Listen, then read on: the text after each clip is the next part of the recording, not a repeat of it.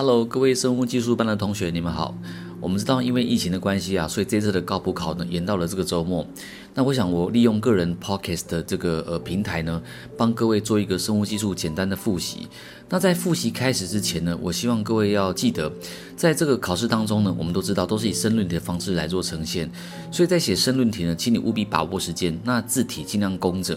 那就是呢，很多的说明尽可能用条例式的。那记得哦，要先写文字再画图，千万不要只有画图，但是没有加注说明。有的同学会喜欢写那个表格，但表格来讲一定要再加注说明，这个非常重要。反正一切都是以说明为优先，再来加表格或者图表哈。那这样子来讲，你们分数才会高一些。那内容记得要兼呃有四大原则要注意。第一个就是要针对主要的问题，所以在问在回答的时候要针对它主要的问题来做一个书写，来做个说明。第二个呢，要善用专有名词，尽可能都写原文的专有名词比较好。那第三个呢，你内容尽量清楚扼要，少一点所谓的。没有必要的连接词。那第四个呢，就善用我们所交代的四点架构。四点架构就是目的、和原理、实验的目的、原理。第二个是主要的步骤。第三个呢是结果判读啦。第四个是应用范围。我们在课堂上都再三的提醒。然后呢，关于这次的生物技术，我想很多的重点会围绕着 COVID-19 的一些疫情呢来做这样的一个出题。所以呢，我想我讲的第一个生物技术重点呢，就是 COVID-19 的相关资料。那第一个来讲，就是我们讲的 COVID-19 的检测。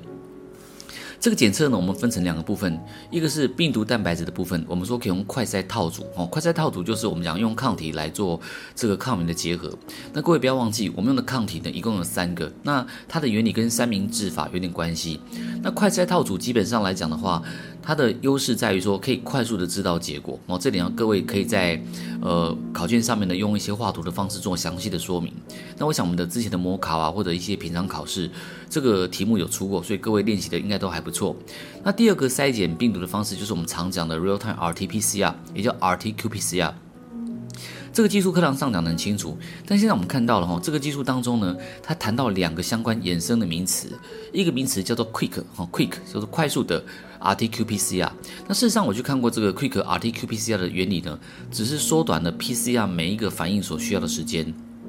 那有时候呢，它为了加强哦，为了加强这个效果，缩短时间，它有时候采取的 PCR 的反应基基本上来讲，PCR 的过程呢不会是三个步骤，它可能省略了中间的 annealing，直接就是我们讲 denature 跟做 elongation 或者 extension 这样的两个阶段。不管如何，它尽可能缩短时间。哦，这是第一个可能，第一个呃我们讲的比较重要的名词。那第二个呢，就叫做所谓的 pooling，叫做所谓的磁化 PCR。那磁化 PCR 的概念也蛮简单，我们知道它就是把这个那么多的那么多的个案，然后，那么多的这个待检测的对象，先分组做测试，先找到有阳性结果的那一组，然后再做仔细的测试。如果有一组都是阴性的结果的话，那么那一组的人都是安全的，就不需要再做进一步的测试了。那磁化 PCR 的优点呢，可以节省一些资源的浪费，缩短了总体筛检的时间。这个各位在考试可能会遇到，那尽可能尽量书写。好，所以呢，病毒的检测我们讲完。再就是病毒的所谓的预防，那我想各位对疫苗来讲的话，应该都蛮多相关的资讯。那不管如何呢，这个疫苗的种类，像 AZ 是我们讲的腺病毒的疫苗。那腺病毒来讲，它带的是 DNA，它感染寄主之后呢，把 DNA 送到寄主体寄主的这个细胞内，要寄主的体内，它会利用这个所谓的 DNA 上所包含的这个呃腺病那个。我们讲冠状病毒的那个 a spike protein 的基因呢去做表现，那由于它是 DNA，所以它的表现方式呢必须经由细胞核的转录，还有转移作用才做出蛋白质。那基本上来讲，时效性可能稍微比较缓慢，但是 DNA 能够存在比较久的时间，好，这是它腺病毒的一个特性。那因为腺病毒呢蛮早就已经。应用在基因治疗上面，它算是一个蛮成熟的一个呃一个病毒载体，所以它的优点之一就是我们讲的它的背景相当的成熟，应用相当的多。另外一个优点呢，就是腺病毒基本上它的疫苗呢保存的条件比较简单，比起 RNA 疫苗来说的话，它不需要非常的低温哦，它在我们讲的一般的低温之下就能够保存。好的，以上所讲是 A Z 哈 A Z 为主的这个腺病毒疫苗，另外呢就是 B N T 跟莫德纳为主的这个叫做 I M R 疫苗。那 M R 疫苗来讲，它是用一些所谓的人造膜来做包覆。这个疫苗来讲呢，它有优点是因为 M R N A 呢进到细胞质里面哈，可以快速的做出蛋白质，它做出蛋白质的速度可能会比这个所谓的 A Z 的腺病毒 DNA 来得更快。但是 mRNA 呢，保存的时效性会因为细胞的种类或者因为 mRNA 的结构会有不一样的情况，所以它保存在细胞内的时间可能就没有那么久，但是它制造出蛋白质的速度是蛮快的。那还有一个重点是，mRNA 疫苗还有一个缺点哦，它的缺点就是说它需要低温的保存，有时候可能需要极低温，所以这可能会是个成本上的一个缺点。那另外缺点有可能就是因为。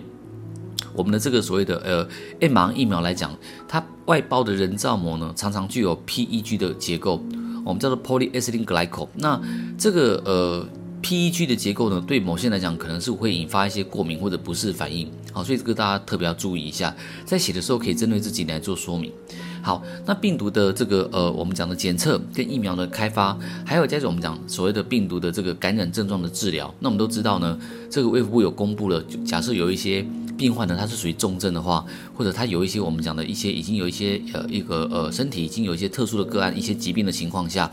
他可以使用抗体药物。那这抗体药物呢，基本上也是属于紧急授权 EUA 的部分。那我想各位在课堂上我都有谈过 EUA 紧急授权的一些条件。那这个时候呢，我们就可以使用所谓的呃。抗体药物来治疗这些所谓的呃新冠的重症病患，或者他身上有一些本来就存在的一些代谢疾病啦，或者某些先天的疾病等等，他可以使用这种抗体药物来做治疗。所以抗体药物呢也会是个重要的考点，哦，大概是这样的概念。那整体来讲的话，我们说新冠病毒的一些疫苗的开发啦，然后筛检等等，都是蛮重要的一些一些考点。所以各位可能在这方面要多花点时间做一个准备。那我们在呃。今年课程的开始啊，其实在讲义当中我做了一个蛮大的编排，前面已经有放了一些相相当重要的新冠的一些话题，不管病毒的突变呐，或者是突变株的分类等等，我想各位肯定要再仔细的复复习一下。好，以上所讲是第一个主题，新冠病毒的部分。那第二主题呢，就是我们讲卫福部公布的一些相关的细胞疗法，还有免疫疗法。那细胞疗法来讲的话呢，对于这个呃。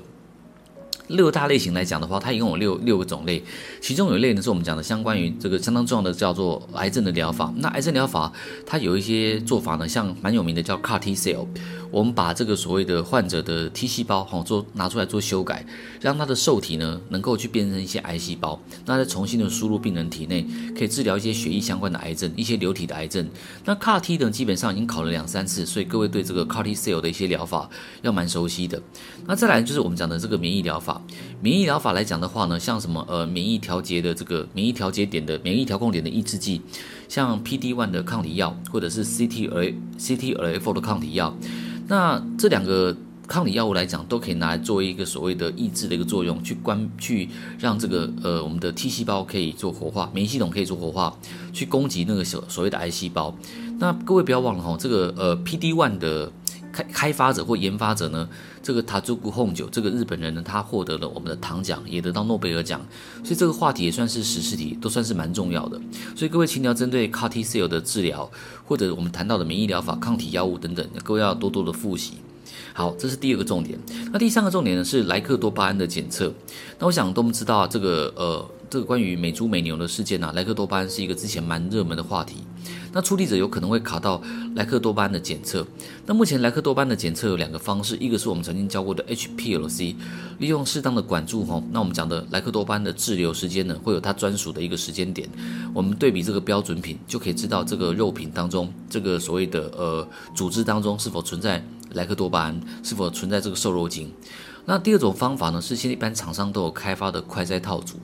这个快筛套组呢，就跟检测。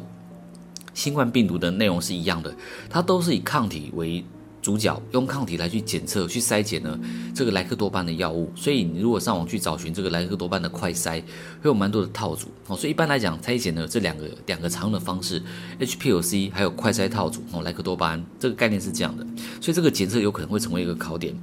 好，再往下第四点哈，第四点我们叫做所谓的呃 NGS，叫做 Next Generation Sequencing，叫做第二代或者叫次世代定序法。这个定序方法呢，我们在课堂上有谈过，它分为四个工作阶段。像第一阶段呢，要建构呃 DNA library，那第二阶段呢是放大，第三阶段呢是定序反应，第四阶段呢才是我们讲的 data 分析。在考试时一定要把四大阶段好好的介绍出来。并且介介绍呢，这个 Parallel Sequencing 跟 Illumina 两个阵营呢，它们的原理跟它们的 PCR 方式都是不太一样的。我们课堂上教的蛮多的，可是重点是 NGS 的应用。我想这个平常考都考过。NGS 的应用呢，第一个我们讲基因体计划可以快速的去检测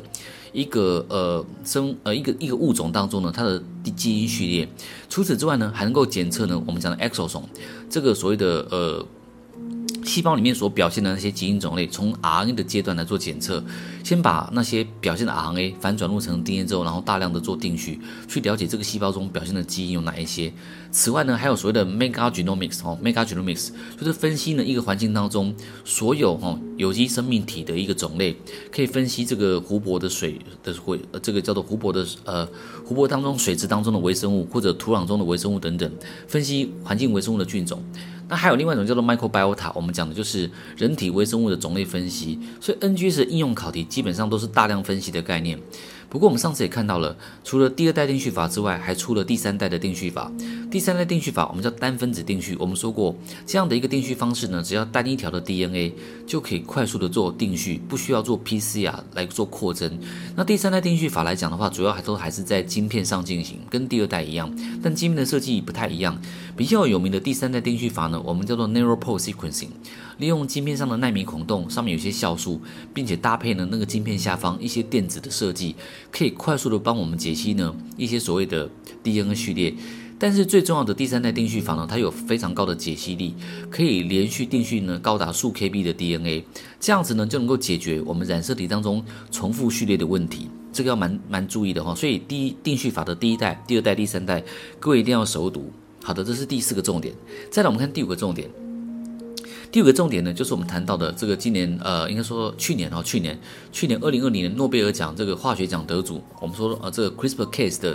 的这个开发者之一呢，我们说 Jennifer Doudna。那 CRISPR-Cas 来讲的话，它用用它应用在现在的基因编辑当中呢，已经可以完成所谓的 knock in 和 knock out，甚至 knock down 都能够完成。那可以利用 case 和 Cas9 的活性不一样来完成这些操作。所以各位一定要务必在呃说明当中去讲清楚，CRISPR case 一开始是源自于微生物的一些防御机制和防御系统，把入侵过的 DNA 加以摧毁掉。所以它里面所表现的 CRISPR RNA 呢，会去认出呢入侵者的入侵者的这个 DNA 来做剪切的动作，再交给 Cas 去做剪切。所以各位在原理讲完之后呢，要记得去谈到它的一些应应用，甚至呢，他们希望能够开发 CRISPR-Cas 呢。去治疗哦，这个所谓的潜伏在呃病人体内的艾滋病病毒，希望能够把这个病毒 DNA 切掉，然后呢来做一些所谓的治疗的动作。所以 CRISPR-Cas 是另外一个我们讲的重要的考点，然后它的原理跟应用各位都要知道。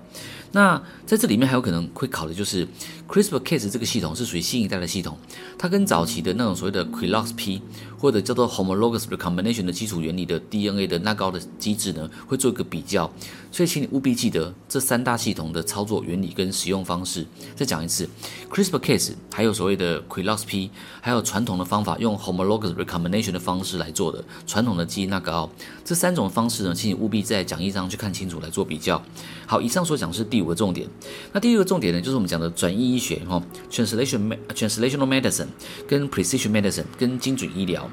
转移医学呢，它主要的分析就是利用转移的产物蛋白质来完成所谓的疾病的分析跟所谓的治疗。那精准医疗呢的概念呢，就是针对个人化的 SNP。个人化的体质，然后我们来采取最精确的量身定做的医疗策略，有时候也叫做所谓的药物基因体学，就是精准医疗的概念。那药物基因体学就是依照这个人的基因体或者依照他的基因序列的特性，给予最适当的药物。那其实最大的目的呢，就是要减少副作用，那增加疗效，那也减少呢我们医疗资源的浪费。所以我想国家来讲会把精准医疗当做一个非常重要的一个政策。那重点是你要知道这样的一个。个人身上的这个基因序列情况，通常呢，我们必须知道它 S SNP 的分布。最好的方式呢，就是完成所谓的定序之后，去了解 SNP 的情况，然后给予最适当的治疗。所以未来或许或许有一天，我说过，我们的个人基因体序列呢，会写进我们的健保卡里面，把一些重要的位点。去做标示，所以当医生呢在做看诊的时候，只要健保卡插进去，它可以检测，去知道你的基因序列有哪一些值得注意的位点，或许对阿司匹林过敏啊，或者对某些药物可能不适用啊等等，就给你比较精确的药物，那我们可以获得比较好的医疗品质。又或者更再更进一步来讲，或许未来呢，今我们只要直接呢去门诊的时候，或许可以有一种所谓的电脑医生，你只要把电脑呢，把你的健保卡插进电脑当中，电脑帮你自动分析，那你再跟这个电脑呢输入你个人的症状，你判还有那个电脑呢会依照大数据分析，给你适合的药物，你就可以自己去领药了。那这样就可以节省我们讲这个医生的人力。所以未来来讲的话，很多都是建构在精准医疗之上，我们都需要去分析一些大数据它所代表的一些意思。所以各位可以要对这一块精准医疗呢，可能要去多做了解哦。那这个我们课程上讲蛮多的，回去再复习一下。好的，那解释完第六点之后呢，我们看第七点。第七点呢，就是我们讲的抗体药物。抗体药物其实基本上有个最大的特性就是精准，精准哦。那抗体药物来讲的话，我们说抗体药分蛮多种类的，像所谓的双专一性抗体，或者是带药抗体。甚至是我们刚刚所谈到的 anti PD one 或者 anti-CTLA-4 这种所谓的单纯抗体药，它的目的都是精准，以较少的剂量达到较较好的效果。那抗体药来讲，最重要的考点就是它必须是人体相容的。所以我们说呢，可以利用一些方法增加人体的相容性。我们说它的策略有三种，一种叫做 chimeric antibody，第二种呢叫做所谓的 humanized，那第三种是 human antibody。那 human antibody 来讲的话，它比较特别的是，它是老鼠制造的，但是这个老鼠呢已经被我们修改过，它拥有的是人类的抗体基因，所以表现的抗体呢会具备人类的特性。就可以避免了那个所谓的免疫的哈马排斥反应。好，这个架构我想在课堂上我们都有特别去谈过。那这里面还特别谈到说，或许除了抗体药之外，还有一种 RNA 能可以可以成为这样的所谓的 RNA 药物专结合专业的分子。我们在课堂上有谈过，这种 RNA 药物呢，我们叫 aptamer RNA 哦 aptamer。那 aptamer RNA 的筛选过程呢，会经过一些叫做 CELEX 的技术去做挑选。那 CELEX 在过去研究所的生物技术有考过，但是公职里面的生物技术到考的还是没有考过的这个情况，所以同学可能要稍微留意一下。总之呢，抗体药呢跟 RNA 药物呢，都是我们讲未来有可能去这个去发展的重要的一个药物的新的材料。但是抗体药是这几年的重点，所以各位要注意。好，第七点结束呢，要看第八点。第八点是我们讲的所谓的 stem cell 哦，干细胞的这个研发。那干细胞来讲的话，除了它的分类，各位要熟记哈。我们说的 totipotent 啊，pluripotent，还有所谓的 multipotent，各种不同种类的干细胞，各位要去知道它的差异在什么地方。除此之外呢，我们还有谈到一种叫做 induced poly 呃 pluripotent stem cell，是由这个所谓的啊 Yamanaka 山中声明日本日本这位医生呢，他所开发出来的，将体细胞呢送入转录因子，变成了所谓的干细胞。那这样的一个干细胞制作呢，给了我们一线希望。只要一个人身上的体细胞有机会再重新变成所谓的干细胞，这个过程呢，我们叫做 reprogram，重新的编程啊，重新的编修改它这个细胞的一个所谓的呃这个细胞的程序。那这种所谓的诱导型干细胞呢，它可以作为自体的治疗，因为我们说的取自于自体的干细，取自于自体的体细胞修改变成干细胞的话，是对自体有相容性在，所以这个算是一个蛮重要的重点。那它是一个再生医学重要的一个细胞来源，这个我们特别有谈到。另外一个重要的跟再生医学有关的，就是我们讲的体细胞核转移技术。那呃，我们叫做呃所谓的呃 cell nuclear cell nuclear transfer。那体细胞核转移技术的这样的概念呢，它其实是我们谈到那个所谓的陶丽阳复制的一个科学家，我们叫做 Golden 哦，他所所开发的一个技术，就是复制动物的技术。那这样复制动物的技术呢，可以用在某一些的，我们讲说一些已经濒临绝种的动物，它的一些保育或者它的一些。量产，尽可能让它能够再恢复一定的量。那除此之外呢，有一些我们讲高呃高经济价值的冠军马，或许可以利用动物复制的技术呢，来获得相同哦相同的这个马这个马匹，让它拥有很好的一个所谓的体能表现。那我们都知道，早期在复制动物来讲，可能因为操作没有那么纯熟，所以动物有时候会有一些未老先衰的情况。但随着时代的演进，现在生物技术的发达，很多复制动物呢所展现的性状或者展现的一些。一些缺点基本上都都是非常少的，所以复制动物来讲算是一个蛮重要的一个应用。那我再强调一次，这个复制动物的技术呢，我们叫做所谓的 SCNT 哈，叫做所谓的 Somatic Cell Nuclear Transfer，叫体细胞核转移技术。那它的做法，我想各位都知道了，就是我们讲的取一个所谓的。呃，去核的卵细胞哦，送进我们的体细胞核，然后给予它的这所谓的刺激的讯号，让它达到好像仿佛一个我们说呃很像假象是一个所谓的受精的概念，让它重新发育成一个所谓的个体或者是一个干细胞的情况，它的架构在这边。好，这样完成之后呢，我们再看到、第八点，刚刚是第八点，我们就完成。好，再看第九点，第九点我们谈到的就是一般的癌症的跟艾滋病的治疗。那艾滋病的治疗来讲的话呢，早期艾滋病的治疗都会考它的一些反转录病毒的特性。我想各位好好复习一下反转录病毒的生活史，哈，它的一个呃啊病毒 RNA 呢进到寄主体内，反转录变成 DNA 之后，然后 DNA 再插入寄主的染色体当中，就可能潜伏。那我们知道艾滋病病毒呢，潜伏期可能五年十年，哈，那那呃当时间到的时候，或者病毒受到刺激时，它的 RNA，它的病毒的 DNA 重新转录成 RNA，重新制造新的病毒。那这样的一个艾滋病的一个呃药物来讲，我们说早期是用鸡尾酒疗法，就是采取多种的抗病毒药的治疗。但现在来讲的话呢，新的疗法可以使用一些抗体药，我们叫做所谓的呃 TMD 三五五、TMD 三六五哈，这个我们谈过，它就是在那个所谓的呃中裕新药所开发的哈，TMD 三五、TMD 三六五这些药物呢，基本上都抗体药，可以拿来精准的去结合我们的这个呃辅助型 T 细胞 CD4 receptor，那防止呢这个艾滋病病毒的入侵，也可以达到这个所谓的治疗的效果。那临床上来讲，已经蛮有成效的。它的开发花了十几年，我们说现在已经在这个药品界已经上市了。它的药品名叫 Trogarro，我们课本都有特别去谈到。好，最后一个呢，我们讲的就是流感病毒，因为最近的这个流感来讲的话，因为新冠病毒的关系，流感病毒比较少去谈到。那我想关于流感的话题呢，各位可能要记得，我们说的克流感这个药物呢，它是我们谈到的，就是一个这个所谓的呃。神经胺类的抑制剂，哈，那这个克流感的药物基本上来讲，它的这个药物成分呢，我们说的它是针对这个 neuramidase 的一个结构来做一个呃抑制。那它的药物呢，其实说穿了，它是一种所谓的 TSA，它的结构呢，其实跟我们的 Sialic acid 唾液酸有点像。因为流感病毒的感染过程中是用流感病毒的 H protein，我们叫做所谓的 hemagglutinin，去抓这个寄主细胞表面的 Sialic acid，然后造成感染。然后呢，病毒制造出来大量制造制造出来之后，病毒要脱离宿主细胞，必须利用所谓的呃它的 N 这个 N 呢叫做 neuraminidase 呢，去分解 Sialic acid，然后呢使得这个病毒能够脱离这个寄主细胞，释放到其他地方去。所以我们的这个所谓的呃抗流感药物哈，抗流感药物来讲就是抑制这个所谓的呃 neuraminidase。达到这个治疗的效果。那除此之外呢，我们说过还有其他的药物有被开发出来，去抑制病毒的其他的一个生活史的一个策略，像有抑制 RNA 复制酶的啦，那那也有抑制呢这个所谓的这个呃病毒当中一些我们讲叫做所谓的呃 RNA。加工的一些相关的一些呃酵素，那这些东西我们在课堂上都有就特别去谈到，所以这个我想同学也要稍微复习一下。那由于呢我们的课程啊结束的比较早，所以在今年来讲，同学有些可能没有续补的话，应该已经没有办法再上到我的课程。